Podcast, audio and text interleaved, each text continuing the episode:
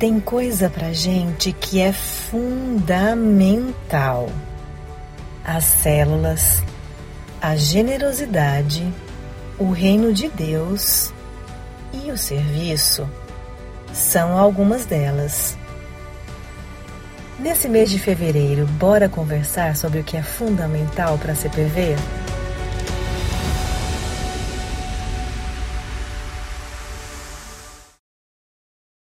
Nós vamos falar um pouco hoje a respeito da importância de nós sermos um povo que vive em comunhão. Ok? E eu quero começar dizendo para você que nós fazemos parte de uma sociedade que caminha na contramão disso, vai ao inverso disso. Na verdade, nós fazemos parte de uma sociedade onde nós somos estimulados o tempo todo ao individualismo, à construção de uma vida de isolamento. Nós somos estimulados a esconder as nossas dores, a esconder as nossas fraquezas, nós somos estimulados a apresentar apenas aquilo que é sucesso na nossa vida, bem-sucedido uh, para os outros. É, muito tempo atrás a gente usava uma expressão que é usar máscara. Né? Nós vivemos numa sociedade onde nós somos estimulados a, vi a vivermos usando máscaras, a não apresentar realmente aquilo que a gente é, é, ou aquilo que a gente realmente está lidando, está enfrentando. Nós, isso não é feito, obviamente, de uma forma formal, isso é feito de um modo informal. Isso é feito através de filmes, através de novelas, através de séries, através de propagandas de televisão, né? onde o tempo todo ah, nós sempre vemos esse cenário né? de que a pessoa é bem sucedida, de que está tudo bem, de que está tudo certo ah, na vida da gente, e, e, nós somos expostos, às vezes, a algumas circunstâncias, algumas situações que, em, nesses contextos, onde, de repente, alguém se expõe, alguém se abre, e aquilo traz uma série de consequências negativas. Então, o tempo todo nós estamos sendo bombardeados por essa ideia de que a gente, na verdade, precisa é, viver a nossa vida sermos nós, somos individuais, os nossos relacionamentos, eles são relacionamentos, por causa disso, na maioria das vezes, construídos de forma utilitária, ou seja, a gente se relaciona na base daquilo que eu posso dar para o outro e daquilo que o outro vai dar para mim, mas, na medida do possível, a gente tenta manter uma certa distância é, das pessoas em relação à nossa própria vida. Isso é o que a nossa sociedade apresenta para nós isso, é, isso é tão forte que às vezes a gente não percebe e nós achamos que isso é assim mesmo. Mas quando você começa a andar com Jesus, quando você começa a ler as Escrituras, por exemplo, você vai começar a se deparar com uma outra realidade proposta por Ele. A realidade que Jesus propõe para a gente é ao contrário dessa. Jesus propõe para a gente, se nós estivermos caminhando com Ele, andando com Ele, uma vida que cresça em intimidade, eu vou falar umas palavras aqui que agora vai te arrepio, você vai ficar com medo, ok? Mas cresça em intimidade. Uma vida que cresça em transparência, ok? Uns para com os outros. Em vulnerabilidade. Que faça com que a gente tenha coragem de ser vulnerável ao outro. Uma vida de entrega. E o conjunto dessas palavras é aquilo que a Bíblia chama de comunhão ou aquilo que nós chamamos de comunhão. Então, quando a gente usa essa palavra comunhão, nós não estamos falando simplesmente de é, estarmos juntos em alguns momentos, ou algumas horas, ou fazermos alguma coisa junto. Isso, isso a sociedade faz, chama happy hour. Né? Geralmente é sextou, né? é, e aí todo mundo vai fazer isso, mas é tudo superficial, é em torno de uma mesa, mas não tem profundidade. Não é isso que Jesus está propondo para a gente. Jesus propõe para a gente quando nós usamos essa palavra comunhão, essa realidade, uma vida que seja conduzida para um nível de intimidade, de transparência, de vulnerabilidade, de dependência, na verdade, até é, uns dos outros. Né? Então, enquanto a nossa sociedade deseja que a gente tenha uma vida de autossuficiência, Jesus nos convida para essa vida de dependência, para essa vida de, de entrega né, e de confiança, ok? Um para com o outro. E essa, essa é a proposta de uma célula, não é? é isso que a gente quer construir. Eu preciso ser bem honesto com você para dizer para você que não é simplesmente porque você faz parte de um pequeno grupo que isso vai acontecer. ok? Nós podemos participar de pequenos grupos e isso não acontecer. Nós podemos participar de grupos né, que têm um nome, grupo de comunhão, né, e isso não acontecer. ok? Por quê? Porque isso tem a ver com a disposição do nosso coração. Então, para essa ser uma realidade construída, nisso que nós chamamos de, de célula, né, que é nada mais é do que um, a igreja né, no micro e não no macro, ah, porque não dá para a gente ter essa, essa relação de profundidade o tempo todo com todo mundo. Então, os grupos pequenos, isso que a gente chama de célula, ele cria um contexto, um ambiente onde você pode com algumas pessoas praticar isso de uma forma um pouco mais intensa. E a nossa expectativa é que você vivendo isso com esse grupo, você tenha pessoas que estão mais próximas de você, mais perto de você, para viver essas realidades que eu acabei de compartilhar aqui, mas também isso se torna uma espécie de, eu não tenho uma palavra melhor agora, mas uma espécie de laboratório, ok? Onde você experimentando isso, você seja capaz de é, reproduzir isso também em outros contextos onde você se encontra. Até mesmo é, no seu próprio trabalho, com pessoas que você conhece e que sejam também seguidores de Jesus, ou que começam a vir e se interessar com essa história, como é que é isso? Né? Como é esse negócio de, de andar com Jesus? O que, que acontece? ok? É, então, uma célula, um ambiente assim, ó, ele é um ambiente onde você pode pegar a vida de Jesus que está em você e deixar essa vida ser derramada na vida de outra pessoa que está com você. E isso acontecer também da parte de outros para com você. Então nós temos dois cenários aqui, e agora nós vamos conversar um pouquinho. Né? Um cenário é esse da sociedade dizendo para você: meu, não confia, o negócio é você e você só. Sabe aquele ditado? É, Deus, cada um por si, Deus por todos, por todos, né? É esse o ditado aí da sociedade, é cada um por si, Deus por todos. Essa é uma, uma proposta. A outra proposta é Jesus dizendo, não, eu estou com vocês e porque eu estou com vocês, vocês podem estar uns com os outros e vocês podem construir juntos uns com os outros, ok? Então, eu quero dar um tempinho agora para você poder bater um papo aí, não é? Entre vocês, sobre isso, né? Como você vê essa experiência da vulnerabilidade, da intimidade, né, do se abrir para o outro. Okay? Como eu falei, eu quero que todos vocês fiquem bem à vontade nos grupos, tá certo? Você não é obrigado a falar se você não quiser falar, mas a gente quer estimular você né, a compartilhar o seu, a sua experiência, o seu ponto de vista. E eu quero garantir para você, você está num lugar de segurança, ok? Então vamos praticar isso, vamos ser vulneráveis.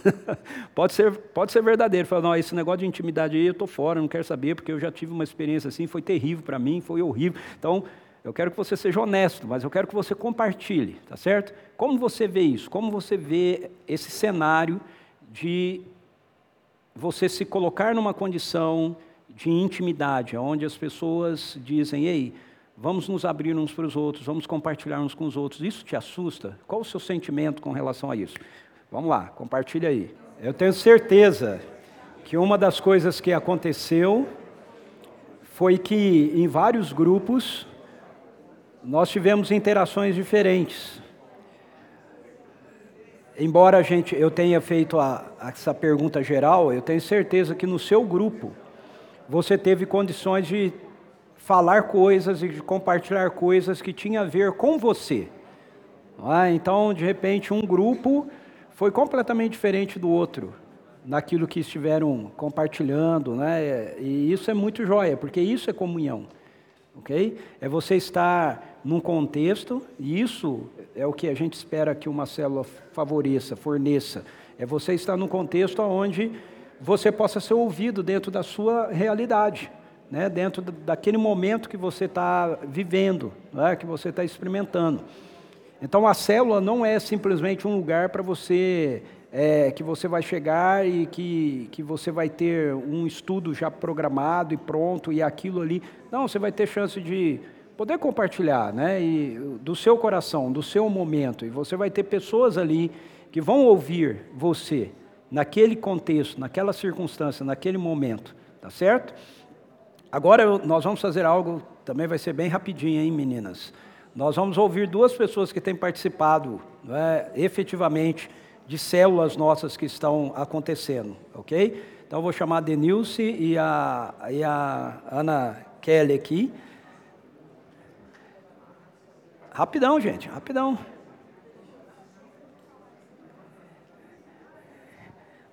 Nós vamos ouvir um, um breve relato delas aí. Cada uma pode sentar num lugar. Não pode ficar surpreso, vocês que se ofereceram.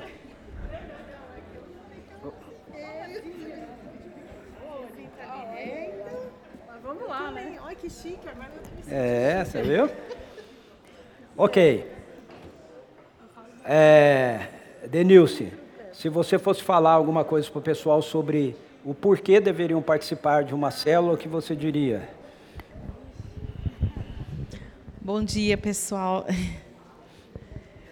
É, eu, eu, diria assim, participar de uma célula é uma, é, a, além de ser um complemento da, da, do, do domingo, né, que a gente vem no culto, também é um momento de, de, de oração, de é, como que eu posso dizer? É, acontecem coisas fantásticas, testemunhos maravilhosos, é, descontração, é, a, a, presença de Deus impactante, muito forte mesmo. É, ajuda mútua uns aos outros, a gente tem a liberdade de botar no grupo o que a gente está vivendo, é, é, compartilhar as alegrias nossas, as tristezas, né? E as comilanças, né? as pizzas, né? Cadê a Márcia? a pizza de bacon, né? Então é é isso que faz com que até eu comento com todo mundo, né? Participar de uma célula é algo assim inexplicável mesmo. Né? É algo tremendo. É isso. Joia. Obrigado. E a Ana Kelly vai falar para a gente o que você mais acha interessante, Ana Kelly, na célula.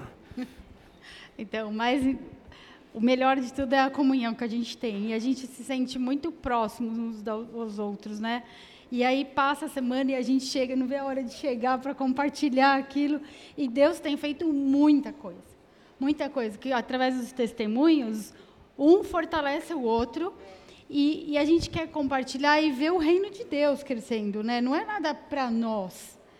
Então, o melhor que a gente tem vivido na célula é esse compartilhar e o crescimento que a gente tem, é, o suporte uns com os outros e a continuação do domingo, né?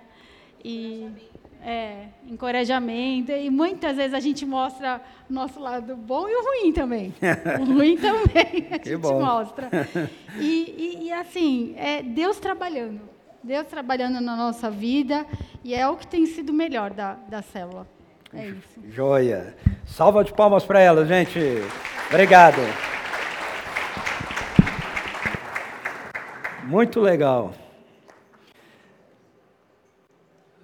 Bom, nós, nós ouvimos aqui duas pessoas que têm participado, né? E o que motiva elas estarem envolvidas com as células. Você teve uma, uma pequena experiência, né?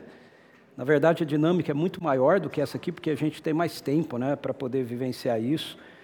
Ah, nós pensamos nessas duas opções, né?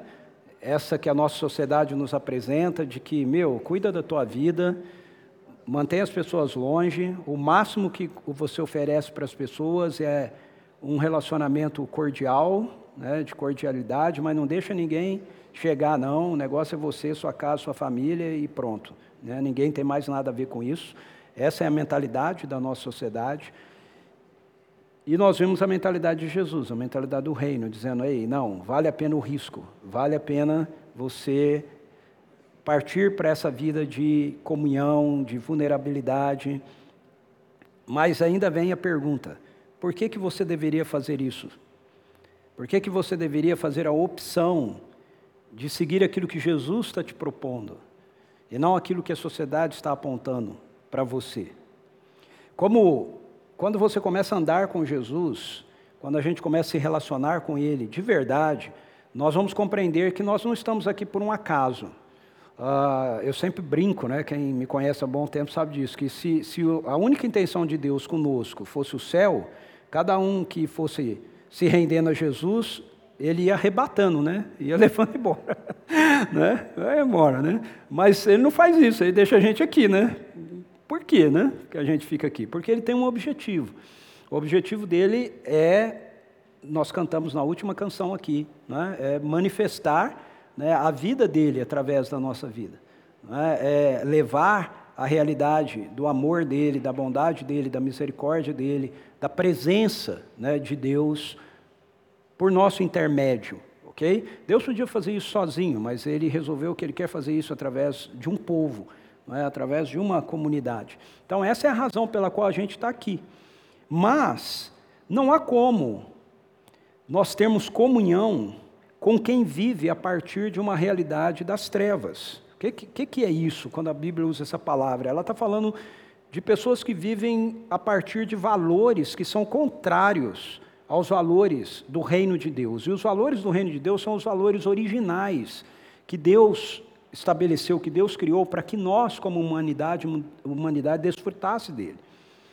Então, nós, nós podemos e devemos nos relacionar com pessoas que não conhecem a Jesus de forma profunda, íntima, porque essa é a oportunidade que a gente tem de manifestar a vida de Jesus através de nós para eles, acolhê-los, amá-los, abraçá-los, servi-los, ouvi-los, é, desenvolver amizade, ok? A gente não deve evitar essas coisas, mas a gente precisa entender que comunhão é um nível mais profundo. E nós não conseguimos ter comunhão com pessoas que não andam no reino de Deus. Isso não sou eu que estou dizendo, as Escrituras nos dizem isso. As Escrituras dizem: é impossível haver comunhão entre luz e trevas. Não há condição. E, de novo, quando eu falo trevas aqui, eu não estou falando mal da pessoa. Eu não estou dizendo que uma pessoa que não seja um seguidor de Jesus é uma má pessoa. Não é isso que eu estou dizendo. Eu só estou dizendo que essa pessoa ela vive a partir de categorias e de valores que são diferentes dos valores do reino de Deus. Então, não tem como você ter comunhão. Esse nível de comunhão. ok? Não há condição. Por isso, o contexto da comunidade, da igreja, essa vivência que a gente tem né, nos nossos encontros, é, nos grandes encontros que nós realizamos, ou nos encontros de ministérios né, que a gente tem, como Estufa, Mães em Missão, é, Mosaico né, e outros ministérios que a gente tem, de casais, eles são importantes. E é nesse lugar que a, o grupo de comunhão, que a célula também é, se torna importante. Porque é dentro desse contexto onde você vai ter um ambiente para testemunho, um ambiente para oração, um ambiente para partilha, um ambiente de fortalecimento de amizade, de abertura né, para vulnerabilidade, porque você não está com, andando simplesmente com pessoas é, aleatoriamente, você vai andando com aquele mesmo grupo, né, e isso vai fortalecendo, você vai conhecendo é, mais uns aos outros, isso vai dando para a gente, então, é, coragem, né? Para a gente arriscar, para a gente se abrir, ok? É, para que haja cura, né? para que a cura possa acontecer. A Bíblia diz que se nós confessarmos os nossos pecados uns aos outros, nossas fragilidades, nossas fraquezas, uns para os outros, nós somos curados. ok? Então é dentro desse contexto que essas coisas todas acontecem. Agora, apesar de eu ter dito tudo isso, você diz assim: Ok, mas se eu não quiser? Essa vida, se eu não quiser isso, veja, eu não estou simplesmente dizendo de você não querer participar de uma célula. Eu acho isso fundamental, muito importante. Esse é o nosso tema, fundamentos, né, muito importante. Mas estou falando de algo que é, que é maior. A célula é um, é um laboratório a respeito disso. Ok? Eu estou falando de uma vida de abertura profunda, certo? Um para o outro porque nós estamos andando dentro do mesmo governo, que é o governo do reino de Deus, o governo de Jesus. Se você faz a opção por esse governo e você diz, ok, mas eu não quero essa parte, o que eu posso te dizer? Eu vou te citar um texto das Escrituras, ok? Provérbios 18:1 diz assim: O solitário busca o seu próprio interesse e se opõe à verdadeira sabedoria. Essa é a tradução da Nova Almeida Atualizada. Eu vou ler na tradução da NVI, Nova Versão Internacional, que para mim é a melhor desse texto. Diz assim: Quem se isola, busca interesses egoístas e se rebela contra a sensatez. Quem se isola, busca interesses egoístas e se rebela contra a sensatez. A King James atualizada, que é a versão que a gente tem no nosso aplicativo e que geralmente eu uso aqui, diz o solitário, muito parecido com a NAA. O solitário busca seu próprio interesse e rebela-se contra a verdadeira sabedoria. Em síntese, o que Deus está nos dizendo através da Sua palavra? Eu, ele está dizendo, é uma tolice a gente querer fazer uma opção por uma vida de isolamento por uma vida de solidão, por uma vida onde a gente vai dizer não, eu não vou, eu não vou deixar os outros terem acesso a mim, porque eu fui ferido, eu fui magoado, eu fui ofendido. É? Eu estou andando com Jesus quase 40 anos. E eu posso garantir para você que muitas vezes eu já fui ferido. Muitas vezes. Ok? As pessoas me ofenderam. Mas ainda assim, eu faço a opção pela comunhão. Eu não abro mão disso. Eu prefiro o risco do relacionamento. Porque eu sei que isso constrói realidades mais profundas do que aquilo que eu perco.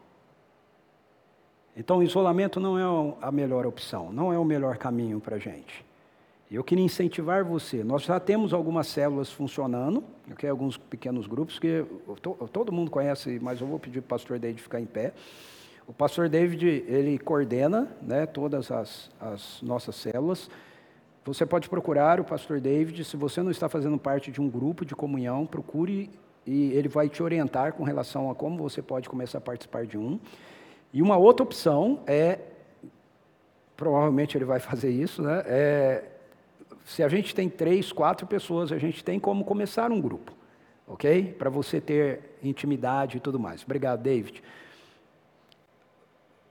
Na maioria das vezes, nossos encontros acontecem em casas, mas não precisa ser necessariamente em casas, ok? Você pode ter um grupo no seu trabalho. Né? No seu trabalho você pode ter um grupo, ok? Você pode ter um grupo na sua escola, na sua universidade, ali você pode ter um grupo. Ah, você pode ter um grupo numa. Agora eu vou falar para a turma, o pessoal está com fome, eu estou com fome, né? numa lanchonete. ok? Opa! Ou seja, o lugar é, não é a, a parte mais importante. Nós gostamos muito da casa, porque o ambiente da casa ele proporciona para a gente essa oportunidade de uma liberdade maior para interação, né? para intimidade né? e tudo mais. Talvez você diga, pô, eu quero que a minha casa tenha uma célula, então você procura também o pastor David, tá bom? Agora, eu vou usar com você aqui três argumentos que geralmente eu ouço algumas pessoas dizendo ao longo desse período todo que eu tenho andado com Jesus e servido a Jesus, tá? com relação a, achar que não consegue participar, ok? Primeiro argumento é o prioritário, ainda mais nessa nossa região aqui. Eu não tenho tempo. Exatamente, Paulo. Eu não tenho tempo. E aí eu queria dizer para você o seguinte: é verdade, a maioria de nós tem uma agenda extremamente sobrecarregada, corrida, apertada. Mas eu quero lembrar para você que a gente dedica tempo àquilo que a gente entende que é importante. Ok? Então, se você começar a mudar a chavinha na sua cabeça e entender a importância disso, eu garanto para você que você vai conseguir arrumar algum tempo. Okay? É, para vivenciar isso, para buscar né, essa, essa intimidade, essa relação. Segundo argumento, esse é um argumento verdadeiro, eu ouço de muitas pessoas. Ainda mais, eu estava até conversando com o pastor David sobre de repente a gente mudar essa expressão célula, né? É, porque tem algumas igrejas, e não estou falando mal das igrejas, é, ela só funciona assim, que quando você usa essa expressão célula, elas, elas têm uma dinâmica né, celular. Né? E nessas igrejas, geralmente, a dinâmica dessas células, elas são, como eu posso dizer, elas são bem é, exigentes, bem pesadas né, e tudo mais. E, e muitas pessoas que vêm desse ambiente quando ouvem essa palavra na nossa igreja, célula, elas ficam meio assustadas, né? porque elas acham que é no mesmo modelo. E não é. Né? A nossa dinâmica é bem leve, é bem descontraída, é bem isso aqui que você está vendo né? acontecer aqui. Até mais descontraído do que isso aqui. Né? É... Então é esse argumento. Eu já fui ferido em um ambiente assim. Eu já fui ferido. E eu não estou afim de ser ferido de novo. Né? É diz o ditado, né, que gato escaldado tem medo de água fria, né? é, então eu entendo isso, mas de novo, lembra dos versículos que eu li? O isolamento não é o melhor caminho. O isolamento não traz cura. Ele não traz cura. Ele só esconde a ferida. Ok? Então, se você, você em casa, vocês aqui, já participaram de um contexto assim, onde não foi positivo, eu queria pedir para você dar uma chance, dar uma nova chance, ok? Faça a experiência novamente, tá certo? Porque vale a pena. O isolamento não vai curar você, ele só vai disfarçar a ferida. Então, a cura está na exposição. Terceiro argumento que é muito ligado ao primeiro. Né? Por nós termos uma agenda muito intensa, a gente acaba chegando muitas vezes cansado. Né? A gente chega do trabalho, chega é, da escola às vezes, né? já bem esgotado, né? bem cansado. E, eu quero, e aí eu quero falar algo que é uma experiência que eu vivo, que eu tenho vivido muitas vezes. Muitas vezes eu estou extremamente cansado. E as, o dia foi muito puxado, um monte de aconselhamentos, um monte de demandas, né? E aí à noite eu tenho uma reunião de oração, eu tenho um grupo pequeno, eu tenho alguma coisa assim. E cara, a última coisa que eu queria era estar lá.